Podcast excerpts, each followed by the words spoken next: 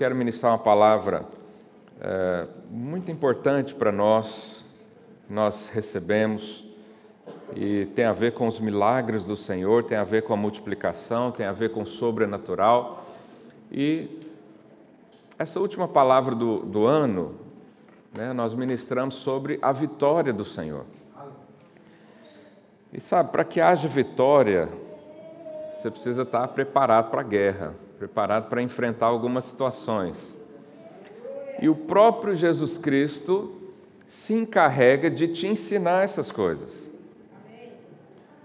Ah, para que você seja, então, vitorioso. Então, eu queria que você abrisse a sua Bíblia lá no Evangelho de Marcos, capítulo 6. Hoje nós vamos ler só esse trecho e meditar nessas palavras.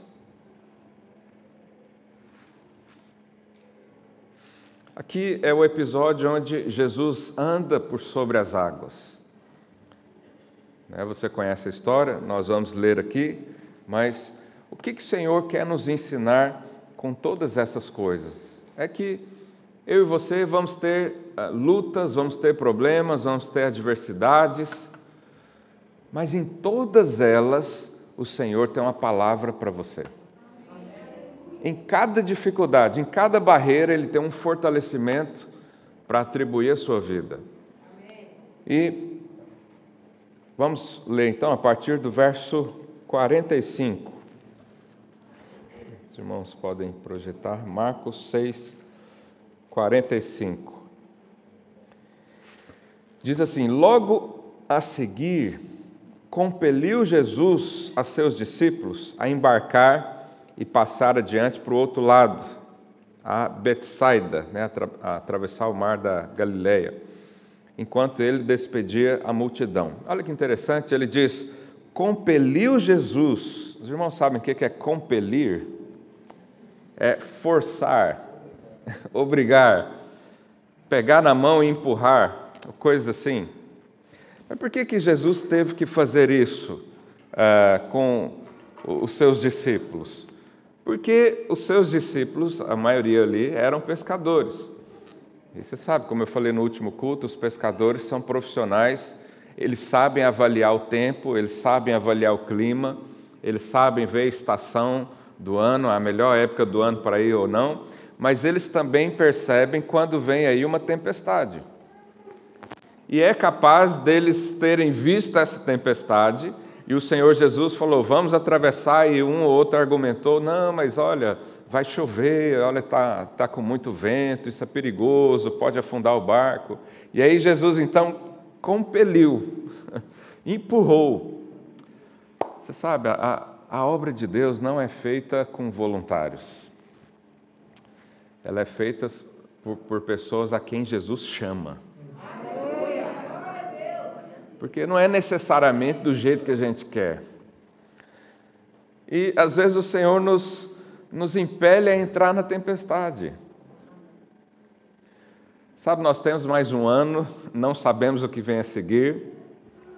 Né? Esse ano de 2020 foi uma surpresa para todo mundo, menos para o Senhor. O Senhor já sabia. Agora entramos em 2021 e o Senhor nos disse: Eu vou te dar vitória. Só que a vitória do Senhor é sobre alguma coisa, não é? Se você vai ser vitorioso, significa que você vai lutar com alguma coisa. Então, eu e você não sabemos o que vem por aí. E às vezes a gente fica com medo. Será que eu vou responder essa palavra do Senhor? Às vezes o Espírito Santo te chama para ser um missionário. Você fala, meu Deus, se eu falar assim, ele vai mandar lá para o Bangladesh, lá para não sei onde, então não vou falar não. Mas o Senhor diz: vamos para a tempestade, porque eu vou estar com você. A vitória, o testemunho lá na frente vai ser muito maior. A sua fé vai ser muito mais edificada quando tem uma adversidade e o Senhor pula para dentro do seu barco. Então, o Senhor os compeliu, levou os discípulos ao mar. A gente sempre quer evitar problemas, você sabe, nos problemas é que crescemos, nos problemas ganhamos sabedoria, nos problemas temos experiências profundas com o Senhor, e é isso que importa para a nossa vida. A sua vida aqui na terra, infelizmente, não será aquela vida né, do anjinho deitado na nuvem tocando harpa. O que espera para você aqui é tribulação, aflições. Não foi isso que Jesus falou? No mundo tereis o quê? Não falei para o seu vizinho, espere aflições esse ano.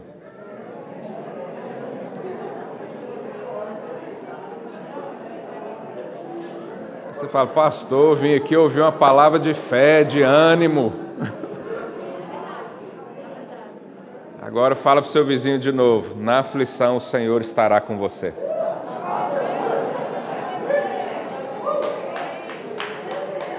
Aleluia, aplauda o Senhor.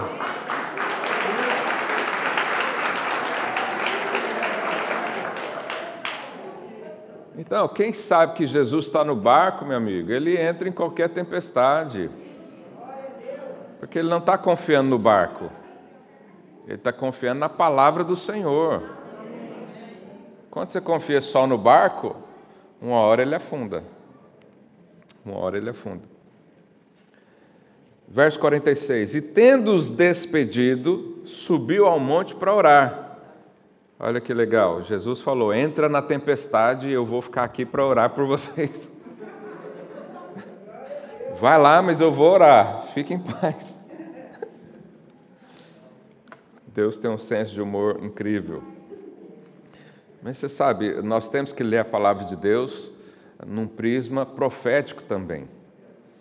É, nós vivemos hoje como se estivéssemos num barco num mar furioso que é o mundo. O mundo é atribulado, o mundo é, é, é complexo. Mas o Senhor subiu e, ele, e hoje Ele intercede por nós. Então nós não estamos sozinhos, ainda que Ele nos lançou no mundo, ainda que Ele nos enviou, e Ele disse: Eu vou te enviar no meio de lobos. Esse foi o primeiro discipulado de Jesus. Nossa primeira reunião, a gente normalmente cria expectativas boas, não é? Quando multiplica a célula, o que, que a gente fala? Vai crescer, vai avançar, isso aqui é a melhor célula do mundo. Mas quando Jesus reuniu os discípulos para falar pela primeira vez de missões, ele disse o quê? Vocês vão ser perseguidos, por causa do meu nome, um ou outro vai morrer. Mas eu estou na intercessão por você. E aí nós temos que olhar isso com prisma profético. Ele subiu, ele intercede por nós. Verso 47. Ao cair da tarde estava o barco no meio do mar e ele sozinho em terra. Hoje o Senhor também está sozinho na sua glória, mas um dia ele vai voltar para nos buscar. Mas é necessário que eu e você atravessemos essa tempestade. E essa tempestade, ela acaba no dia que você morrer ou o dia que ele voltar. Só está essas duas opções. Mas hoje a palavra é que você seja fortalecido confiando no Senhor. Eu não vou iludir você dizer que agora 2021 é um mar de rosas, vamos. Não. Continua, os problemas continuam. Né? Eu mandei mensagem lá para minha família no Brasil, que a gente chegou em 2021 primeiro, né? Aí eu cheguei em 2021, mandei uma mensagem, falei, ó, oh, não mudou nada. Continua com a fé no Senhor, que esse mundo está perdido.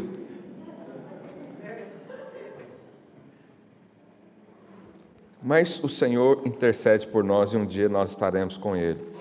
Verso 48: E vendo-os em dificuldade a remar, porque o vento lhes era contrário, por volta da quarta vigília da noite, veio ter com eles andando por sobre o mar. Aleluia. E queria tomar-lhes a dianteira. O que, que significa o vento contrário? Sabe, há coisas que podem nos atrapalhar nessa vida. Existem umas que atrapalham mais, outras atrapalham menos. Lá em Efésios 4, eh, o apóstolo Paulo diz: para que não sejamos mais eh, como meninos, agitados de um lado para o outro e levados ao redor por vento de doutrina. Nós estamos hoje numa uma situação um pouco delicada, porque A pandemia fez com que os pastores e as igrejas do mundo todo migrassem suas mensagens para a internet. E hoje nós temos então um acervo enorme de pregações, de uh, pensamentos, de conclusões, de interpretações bíblicas. E uma coisa que pode nos atrapalhar é um vento de doutrina. Eu e você precisamos ter maturidade para não ser levado por qualquer vento de doutrina. E você sabe, nós temos o encargo por ensinar uma doutrina que seja é, correta e coerente né, com a nova aliança. Os irmãos sabem, eu já preguei muito sobre a diferença da velha aliança com a nova aliança, e isso faz tanto, tanta diferença na prática. Mas os ventos de doutrina estão aí. Se você é levado por qualquer doutrina, isso vai trazer um problema gigantesco na sua vida. Há umas semanas atrás, um pastor muito famoso no Brasil disse que a gente precisava reinterpretar a Bíblia por causa de dois ou três versículos lá e coisas assim. Então, nós estamos num momento é, complicado, nós temos a agitação do mundo, nós temos as ondas, nós temos o mar furioso aí, governado por Satanás e seus demônios, mas nós também temos ventos de doutrina estranhos. E eu sei que muitos dos irmãos se preocupam com as suas emoções. Mas você sabe, a emoção, ela é um resultado de uma doutrina. Porque uma doutrina correta produz pensamentos. Os pensamentos produzem o que? Sentimentos. E os sentimentos vão culminar num comportamento. Então nós estamos num, num barco enfrentando as coisas desse mundo e há doutrinas por aí que nos influenciam diretamente no nosso comportamento. E o Senhor diz: toma cuidado com esses ventos. Seja coerente com o meu espírito. Sabe, há muita coisa que o Senhor quer falar com você, o seu coração queima por aquilo, mas a sua mente ainda está cheia de doutrinas equivocadas, antigas, que passaram. É necessário que, para que você tenha um ano vitorioso, as doutrinas sejam coerentes com o Espírito Santo que há em você. E o Espírito Santo vai trabalhar isso no seu coração. Né? Esses ventos de doutrina, então, é, fazem com que os nossos comportamentos sejam moldados de acordo com o que você acredita. Então você pega, por exemplo, o medo. O que, que gera o medo? Se você for perceber bem, o medo tem uma raiz, tem um pensamento lá no fundo que faz com que você tenha o medo. E esse pensamento é gerado pela doutrina. Qual que é o problema desse, dessa peste, desse vírus maldito? não é necessariamente as causas, mas é a doutrina que está por trás. A doutrina do medo, do pavor, do pânico, do controle. Então, você observa que os nossos sentimentos são moldados com o que a gente crê. Por isso é muito importante que nesses dias, e nós estamos nos últimos dias, você se apegue à palavra do Senhor. E não acredite em qualquer vento de doutrina. A doutrina pode ser outras coisas também sobre saúde, sobre segurança, sobre política e, e, várias coisas da nossa vida. Sabe, há poder quando você abre a boca e diz: está escrito.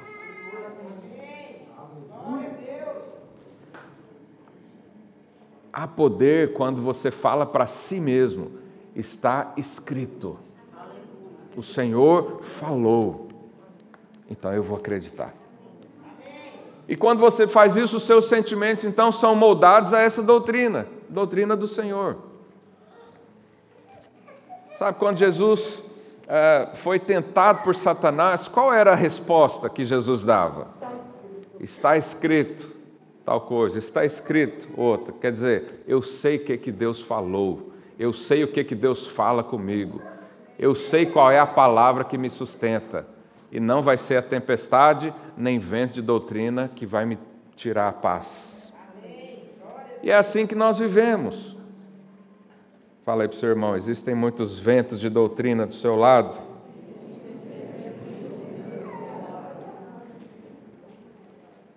De tempos em tempos há um vento de doutrina estranho, que sempre que você ouvir pode tomar cuidado, que quando alguém diz que tem algo novo, ah, eu tenho algo novo aqui, não, Deus me chamou para uma coisa nova. Quer dizer, a Bíblia já está escrita, né, alguns textos, mais de quatro mil anos, mas hoje o Senhor resolveu mudar por causa do indivíduo. Isso é um vento de doutrina. A Bíblia nunca será atualizada porque ela é eterna. Põe isso na sua mente, ela é eterna. Ela serviu para todo mundo até agora e ela vai servir para mais quantos anos for necessário. Então, tome cuidado com essas coisas. Uh, verso 49. E, eventualmente, alguém fala: Nós precisamos. Você sabe, quem está aqui nos seguindo ah, eu estou aqui há quase quatro anos e você está me ouvindo falar quase a mesma coisa todo domingo. Eu só uso as palavras diferentes, mas nós falamos de Cristo todos os dias aqui. Nós falamos da graça de Deus derramada em nosso favor. Nós falamos da, do Evangelho. O que, que Paulo diz? Eu não tenho vergonha do Evangelho, porque ele é poder para salvar. O Evangelho é poder para salvar. E nós fomos comissionados a ir de, e pregar o quê? O Evangelho.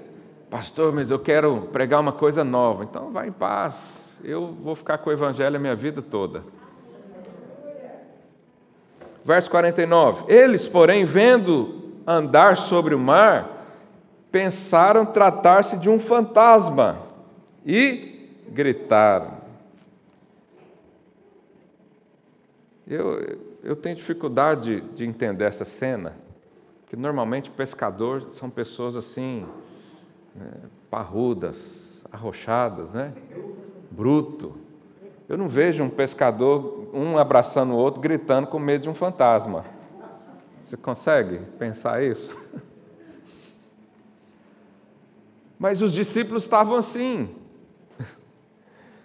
Mas era escuro, a Bíblia diz que era a quarta vigília da noite. Era bem madrugada mesmo, quando a escuridão é total. Isso também aponta para algo na nossa vida. Existem dias tenebrosos, dias escuros. Talvez você pegou Covid, chegou à beira da morte. Isso é um dia escuro, é um dia complicado. Às vezes esse ano você chegou à beira da falência. É um dia escuro também. E nesses momentos nós ficamos aterrorizados. Alguns gritam, outros choram, outros se trancam num quarto. Mas é nesse momento que o Senhor aparece.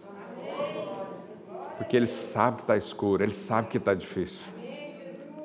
Ele sabe que não há luz nenhuma, Ele sabe que não há esperança em coisa nenhuma, Ele sabe que o, que, que a, o seu dinheiro acabou, Ele sabe que a sua saúde ruiu, ele sabe que há desespero no seu coração.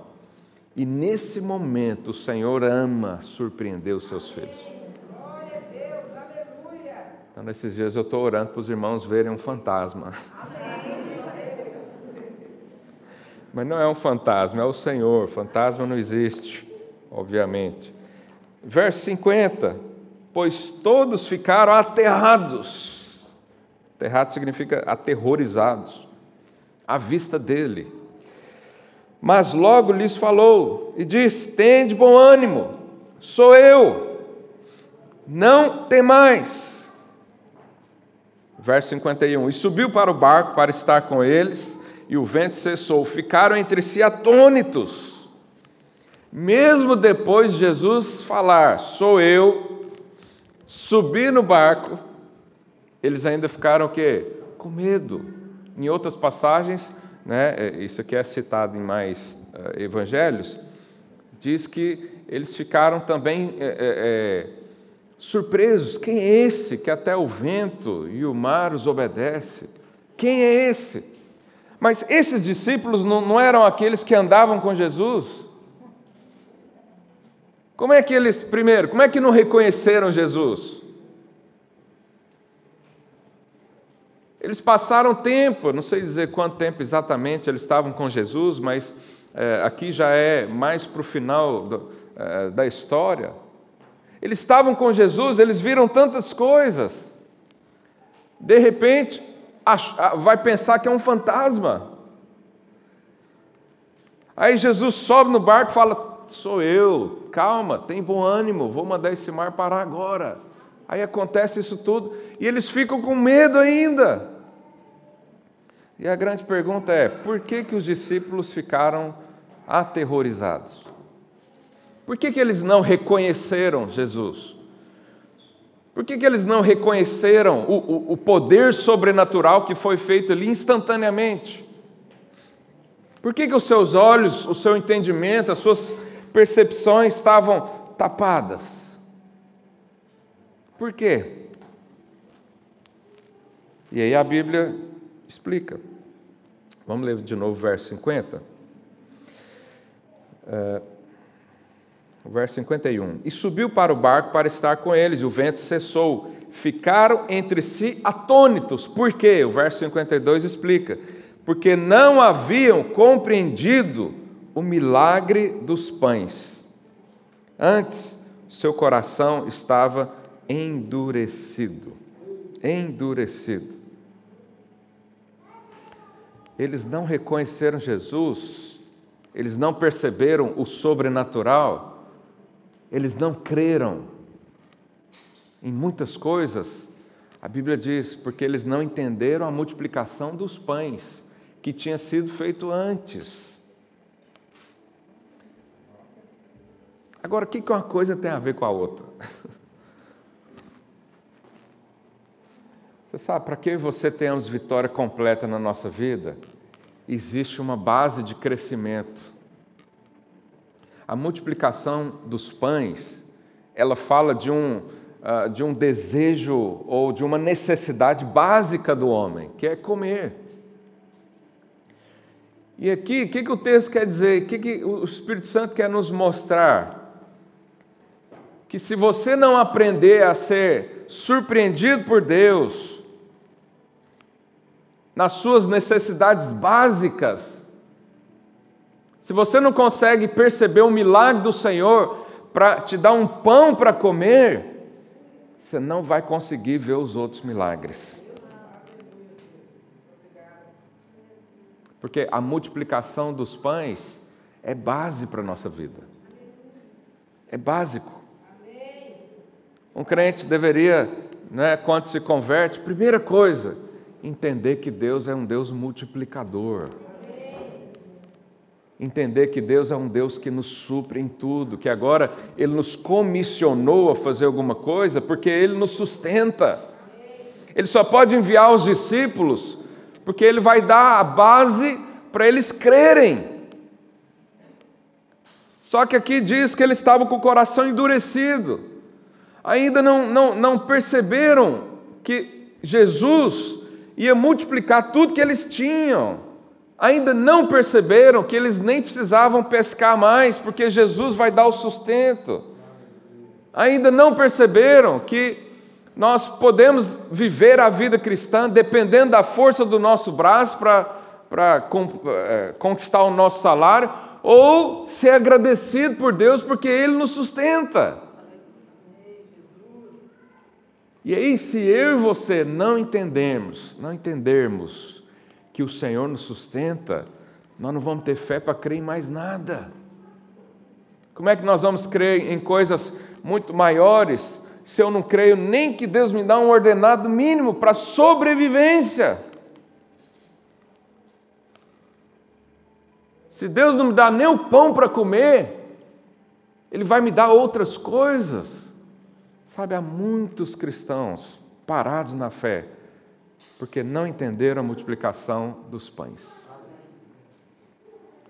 Há muita gente que não avança, não tem fé para crer em outras coisas, não tem fé para acreditar que ele pode ser usado por Deus, porque ele não confia nem no pão. Ele acha que Deus deixa os seus filhos aí passar fome ou viverem de qualquer forma. Sabe, eu e você precisamos compreender a multiplicação dos pães para vencer a tempestade depois lá na frente. O que Jesus estava dizendo aqui era se eles tivessem aprendido com a multiplicação dos pães, eles não estavam aterrorizados num barco no meio da tempestade. Se você sabe que Deus provém o pão na sua casa, você vai saber que Ele provém todas as outras coisas. Se você sabe que Deus é um Deus multiplicador, quando Jesus falar para você, entra no barco e vai para o outro lado, você vai feliz, sem medo da tempestade. Mas os discípulos estavam com medo. Eles não tinham ainda passado pela experiência do suprimento, embora eles estavam lá com Jesus. Foi eles que distribuíram uh, os pães e peixes na multidão. Foram eles que recolheram os doze cestos que sobraram. Ainda assim, a Bíblia diz que o seu coração estava endurecido. Sabe, o meu encargo nessa manhã é para que você não tenha o coração endurecido. Amém. Mas o que, que pode endurecer o nosso coração? Dinheiro. Sabe, há um falso pensamento que nos, nos acompanha. No início da pandemia, eu vi uma declaração de um pastor aqui de Portugal que eu fiquei preocupado. Ele falou assim: nessa pandemia, é, a igreja é que vai sustentar as pessoas, não o contrário. Eu fiquei pensando, falei, que coisa mais tola. A igreja não sustenta ninguém, é eu e você que sustentamos a igreja. Mas há pessoas que não fazem isso, não pensam assim. Nós temos um desejo muito grande aqui em Lisboa de abrir uma escola para as, para as crianças. Amém. Uma escola cristã, com princípios. Agora, o dia que nós abrirmos essa escola, eh, não vai ser de graça. Por quê? Porque não tem condições para isso é uma escola da igreja, mas a igreja não tem condições de fazer as coisas para as pessoas. É o contrário, as pessoas é que fazem para a igreja. Mas, eventualmente, nós é, vemos situações onde, por exemplo, vou, vou dar um exemplo.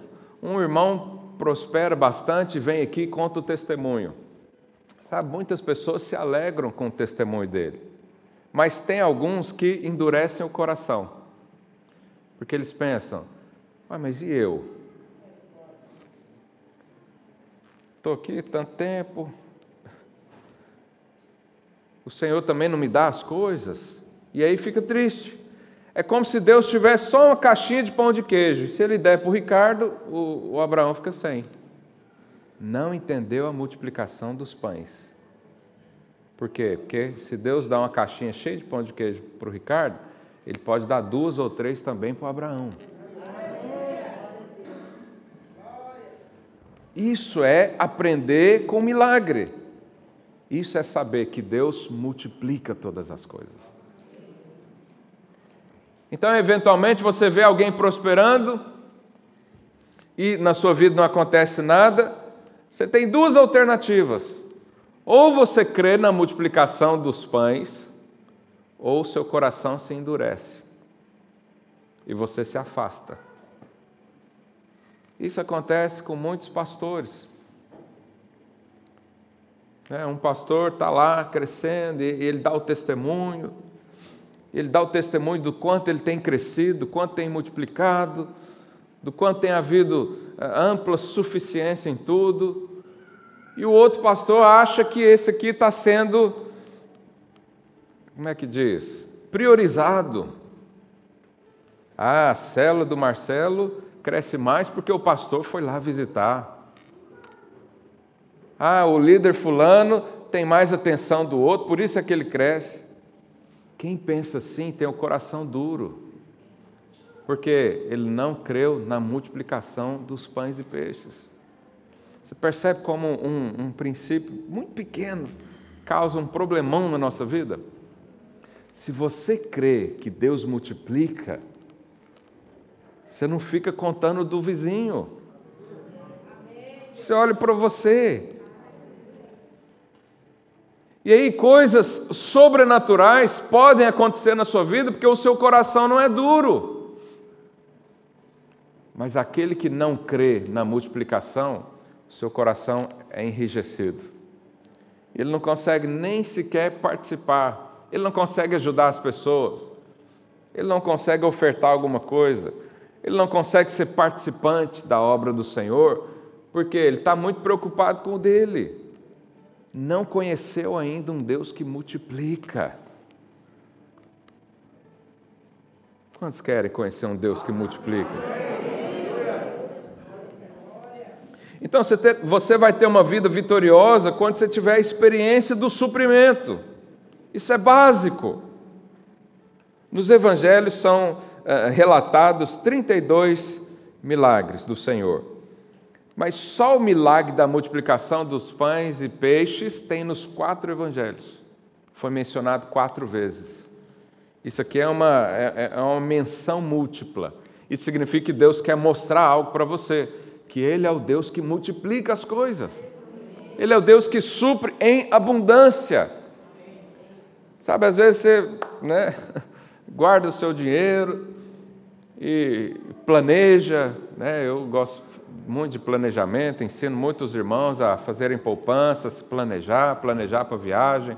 E de repente você planejou né, uma viagem e vai lá para as ilhas gregas. Né? A Grécia hoje está um pouco mais barato por causa da crise. Recebe? Amém. Então você vai. Aí o Ricardo planejou, vai com a esposa lá para as ilhas gregas.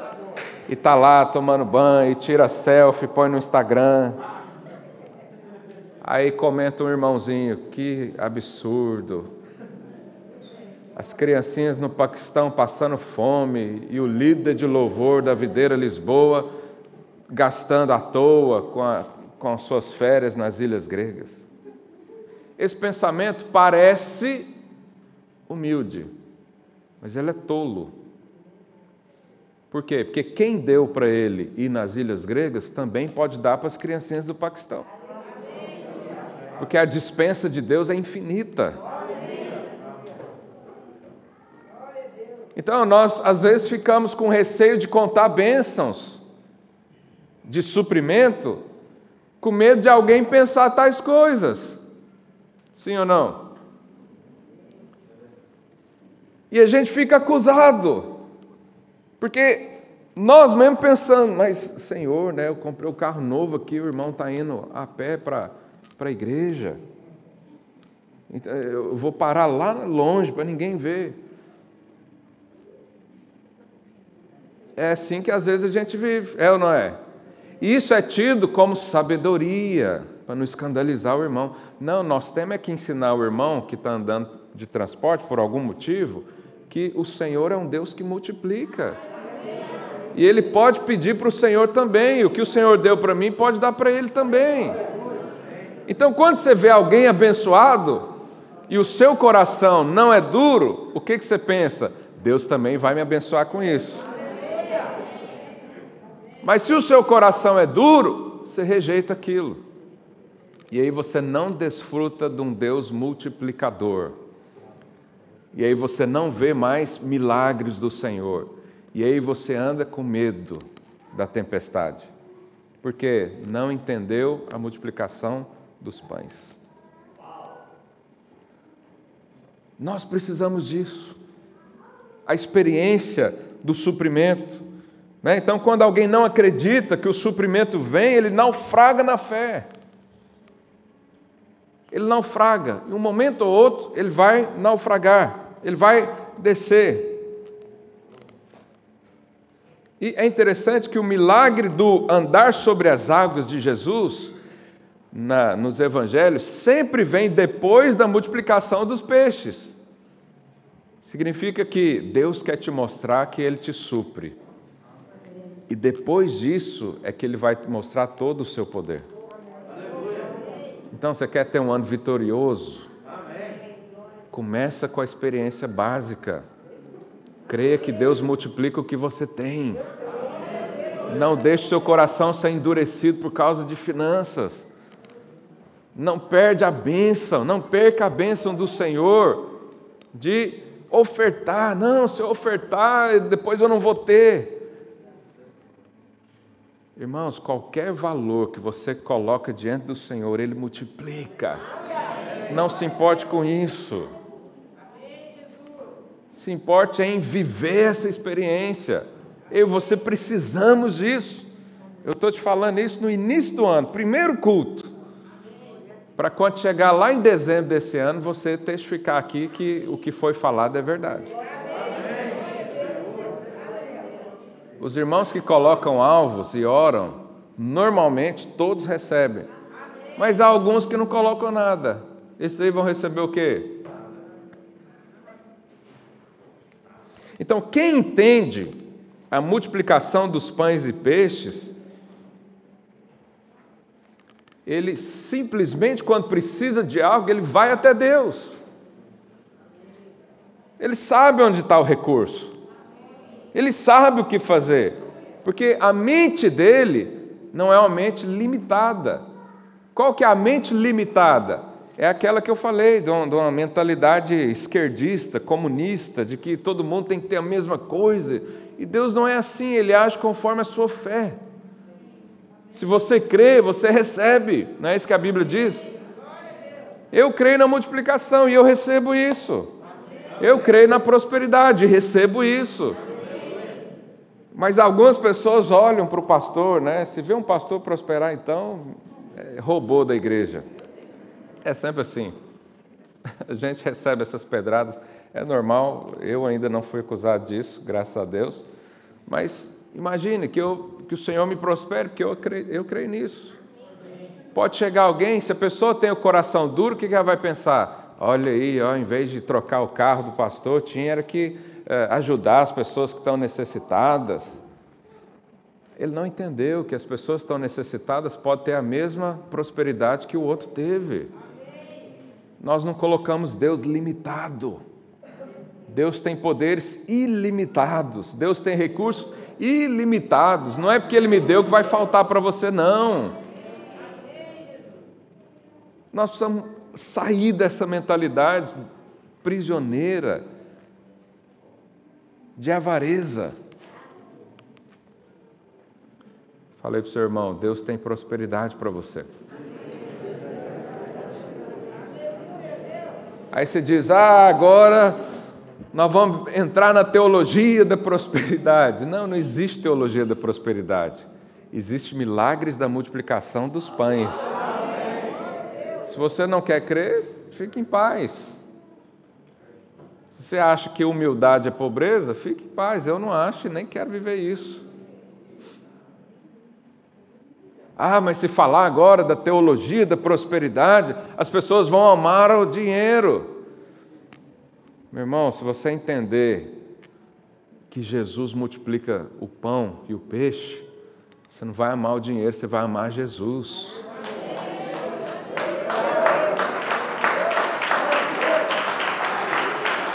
E quanto mais você ama Jesus, mais vive os milagres.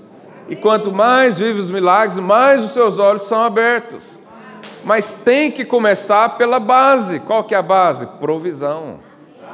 Você precisa dessa experiência. Você precisa esse ano ser livre do dinheiro. Você precisa esse ano saber que o Senhor é o, é o Deus das suas finanças. Depois que isso acontecer, você está pronto para enfrentar tempestades, você está pronto para enxergar Jesus em tudo, você está pronto para mandar o mar e os ventos acalmarem.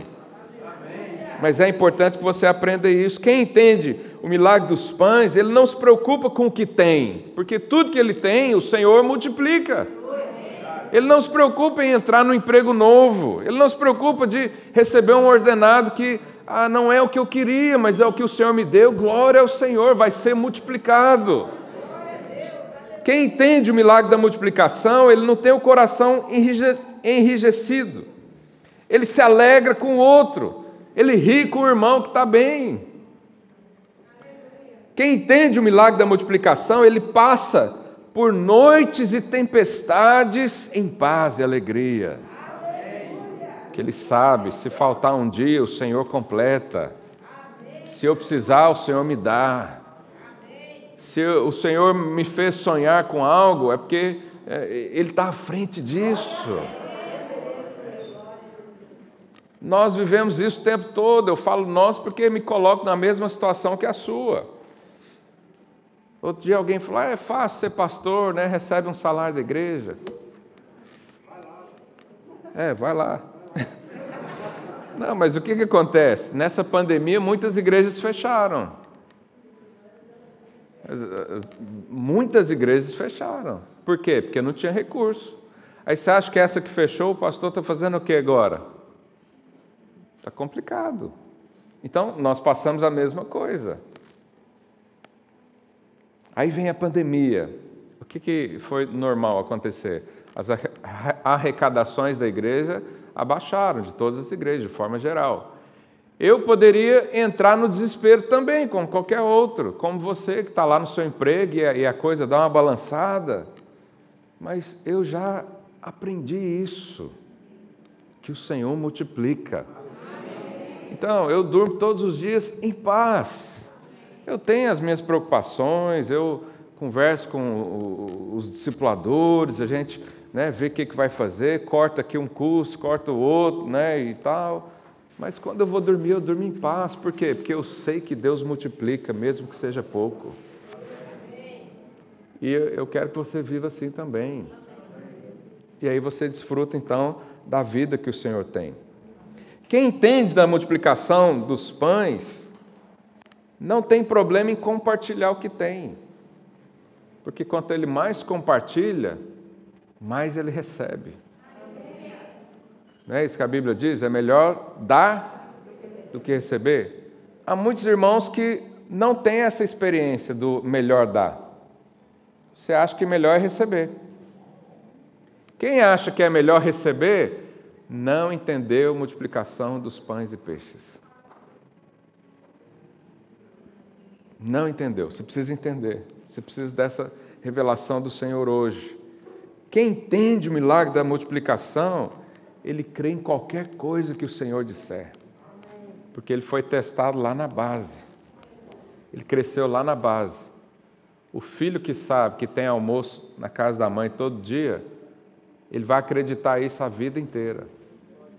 Eu, esses dias, estava na casa da minha mãe. Você acha que eu estava preocupado com almoço, janta? Não.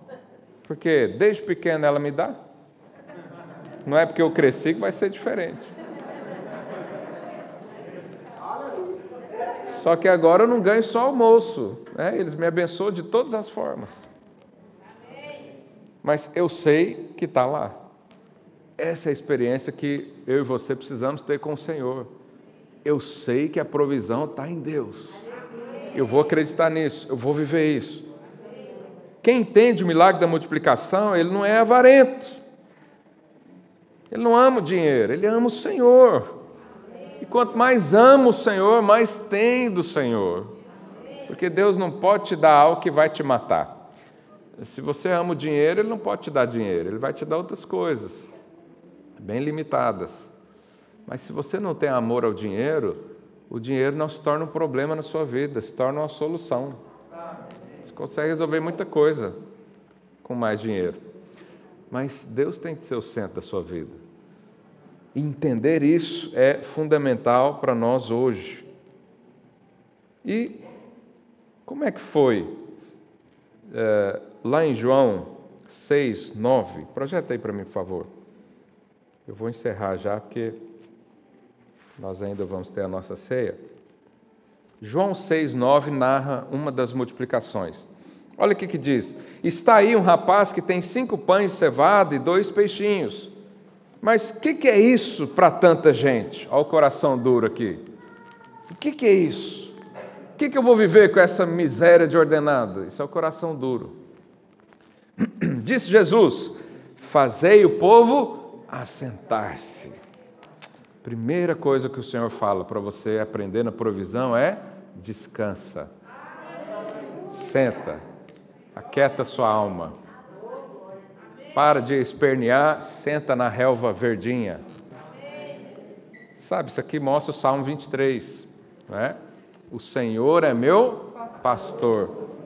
O que, que vai me faltar? Nada. Faz-me repousar, repousar em pastos verdejantes. Isso é o pastor cuidando das ovelhas. É o pastor cuidando das ovelhas.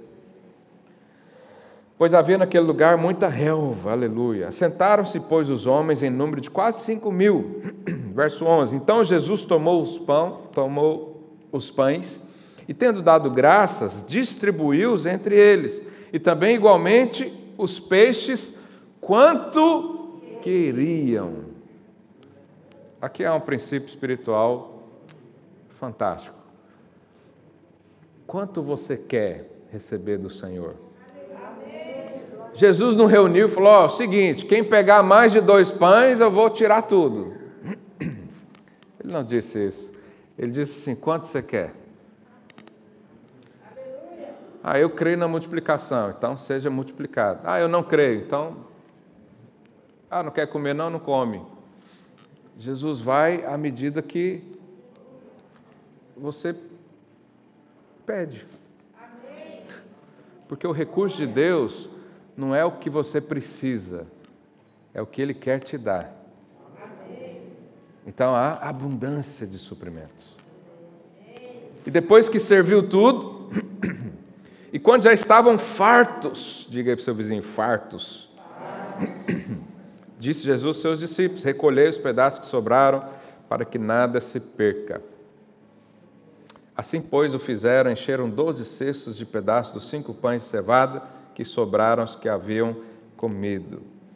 Sabe, lá em, em Mateus 20, a Bíblia fala uh, de uma parábola dos trabalhadores da vinha. E a Bíblia diz que o Senhor da vinha chamou as pessoas para trabalhar logo de madrugada e combinou lá o pagamento de um denário por dia. E aí depois, na, na terceira hora do dia, que era mais ou menos nove horas da manhã, saiu também e convidou mais trabalhadores para trabalharem lá. E combinou o que? O salário? Um denário, o mesmo do outro. Na sexta hora, na nona hora, que é mais ou menos três horas da tarde, também fez a mesma coisa. E na undécima, na décima primeira hora, que é cinco horas da tarde, também achou algumas pessoas perdidas e, e disse: Vocês querem trabalhar? Sim, então vem trabalhar. E aí, depois, ao final do dia, foi fazer o pagamento. Começou com aqueles que vieram por último. Né? Os que vieram na hora undécima, trabalhou só uma hora e receberam o quê? Um denário. Aí os outros ficaram indignados. Mas como? Eu estou aqui desde a madrugada.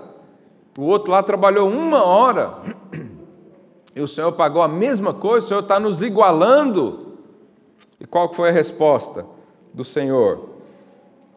Verso 14: Toma o que é teu e vai-te, pois quero dar a esse último quanto a ti. Porventura não me é lícito fazer o que quero do que é meu? Então o Senhor disse: Esse aqui trabalhou uma hora, mas tem fé para receber como se fosse o dia todo, então eu vou dar para ele. Isso é o que? Graça. Por quê? Porque o Senhor disse: o dinheiro é meu, eu dou para quem eu quiser. Só depende da sua fé. A multiplicação é minha, eu multiplico para quem eu quiser. E eu já disse, eu quero te abençoar. Sabe, lá em Malaquias 3, as pessoas precisavam dar o dízimo para testar o Senhor. Não é isso que a Bíblia diz? Traz o dízimo na casa dos tesouros para você ver se eu não vou te abençoar. Essa era a condição antiga da justiça. Mas aqui em Romanos 8, Paulo diz: Que diremos, pois, à vista dessas coisas? Verso 31. Se Deus é por nós, quem será contra? Aí, verso 32, olha o que ele diz: Aquele que não poupou seu próprio filho, antes por todos nós o entregou, porventura não nos dará graciosamente com ele todas as coisas? No Velho Testamento, as pessoas tinham que testar porque não conheciam o Senhor, não sabiam que Deus era um Deus multiplicador. Mas na, na nova aliança, a Bíblia diz que Deus prova o seu amor por nós. Agora, eu não tenho que dar o dízimo para saber se Deus vai me abençoar. Eu tenho que entender o seguinte: se Deus me deu Jesus, que era a coisa mais cara que ele tinha, o que, que é a provisão financeira? Será que Deus me deu, Jesus vai negar um salário melhor? Se Deus me deu Jesus, vai negar uma bênção, uma prosperidade natural, material? Se Deus me deu a vida eterna que eu não poderia pagar, Ele não vai me dar um recurso para eu pagar uma escola para o meu filho? O Senhor quer te dizer hoje: aprenda com Deus que multiplica.